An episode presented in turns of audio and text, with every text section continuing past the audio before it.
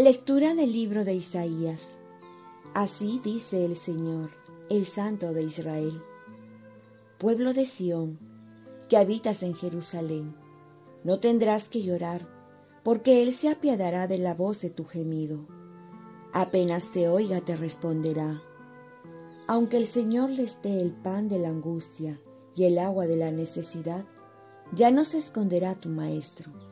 Tus ojos verán a tu Maestro si te desvías a la derecha o a la izquierda, tus oídos oirán una palabra detrás de ti. Este es el camino, camina por él. Te dará lluvia para la semilla que siembras en el suelo, y el pan de la cosecha del campo será rico y sustancioso. Aquel día tus ganados pastarán en anchas praderas.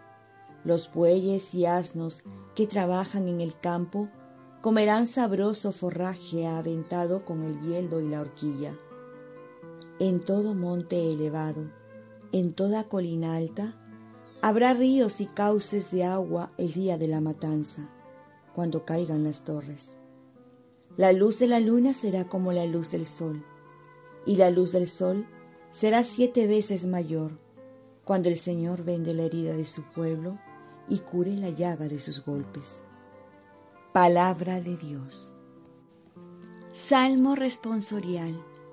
Dichosos los que esperan en el Señor. Alaben al Señor, que la música es buena. Nuestro Dios merece una alabanza armoniosa. El Señor reconstruye Jerusalén, reúne a los deportados de Israel. Dichosos los que esperan en el Señor. Él sana los corazones destrozados venda sus heridas, cuenta el número de las estrellas, a cada una la llama por su nombre. Dichosos los que esperan en el Señor. Nuestro Señor es grande y poderoso, su sabiduría no tiene medida. El Señor sostiene a los humildes, humilla hasta el polvo a los malvados. Dichosos los que esperan en el Señor. Lectura del Santo Evangelio según San Mateo. En aquel tiempo, Jesús recorría todas las ciudades y pueblos enseñando en sus sinagogas, anunciando el Evangelio del reino y curando todas las enfermedades y todas las dolencias. Al ver Jesús a la multitud, sintió compasión de ellos, porque estaban cansados y abandonados, como ovejas que no tienen pastor. Entonces dijo a sus discípulos, La cosecha es abundante, pero los trabajadores son pocos. Rueguen pues al dueño de la cosecha que mande trabajadores a recogerla. Y llamó a sus doce discípulos. Les dio autoridad para expulsar espíritus inmundos y curar toda enfermedad y toda dolencia. A estos doce los envió Jesús con estas instrucciones.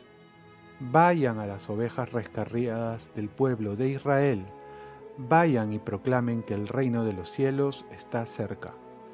Curen enfermos, resuciten muertos, limpien leprosos, expulsen demonios. Lo que han recibido gratis, denlo gratis. Palabra del Señor paz y bien. Nuestra agenda, enseñar, anunciar y curar. ¿Alguna vez te has preguntado sobre la agenda de Jesús? San Mateo nos va a decir, ¿cuál es la agenda de Jesús? Nos resume su día a día en tres palabras. Enseñando, ya sea con palabras y obras, anunciando el Evangelio, dando la buena noticia de su amor y curando enfermos, dándoles la salud. Y esta es la agenda que también nosotros podríamos poner en práctica. Comenzando por enseñar. Enseñar a vivir, que es lo que más se necesita aprender. Sabemos muchos oficios, muchas profesiones, muchas materias, pero enseñar a vivir como Dios manda es la mejor bendición que podemos tener. Esto no se hace solo con palabras, sino dando testimonio. Otra palabra es anunciando la buena noticia, es decir, evangelizando, dando a conocer el amor de Dios en su Hijo Jesús. Y es que muchos no saben que Dios los ama. Y muchos no lo creen tampoco. La felicidad, más que buscarla en los placeres, lugares, dinero, cosas materiales, se ha de encontrar en el sentirse amado por Dios. Y esto es lo que nos viene a traer el Evangelio. En tantas palabras como esta que dice, tanto amó Dios al mundo que entregó a su propio Hijo.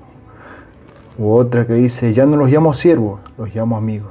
Y así podríamos continuar. Y por último, curando. Nosotros también podríamos curar muchos corazones destrozados, muchas vidas heridas, ignoradas, con nuestras palabras, actitudes, oraciones, gestos y sobre todo con amor. La gente está enferma del corazón porque no se siente amada, perdonada, reconocida, acompañada. Y con ello también le devolveríamos muchas veces la salud, no solo espiritual, sino también física. Y si Dios nos ama tanto, es para que nosotros amemos y sanemos a otros con su amor que nos ha dado, gratuitamente. Oremos, Virgen María, ayúdame a vivir como Jesucristo, para ser feliz y hacer feliz a otras personas. Ofrezcamos nuestro día.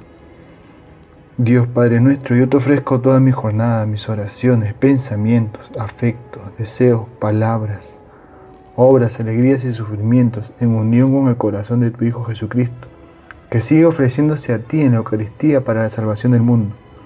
Que el Espíritu Santo que guió a Jesús sea mi guía y mi fuerza en este día para ser testigo de tu amor. Con María, la Madre del Señor y de la Iglesia, te pido por las intenciones del Papa y para que sea en mí tu voluntad y la bendición de Dios Todopoderoso, Padre, Hijo y Espíritu Santo descienda sobre ti. Cuenta con mis oraciones, que yo cuento con las tuyas, y que tengas un santo día.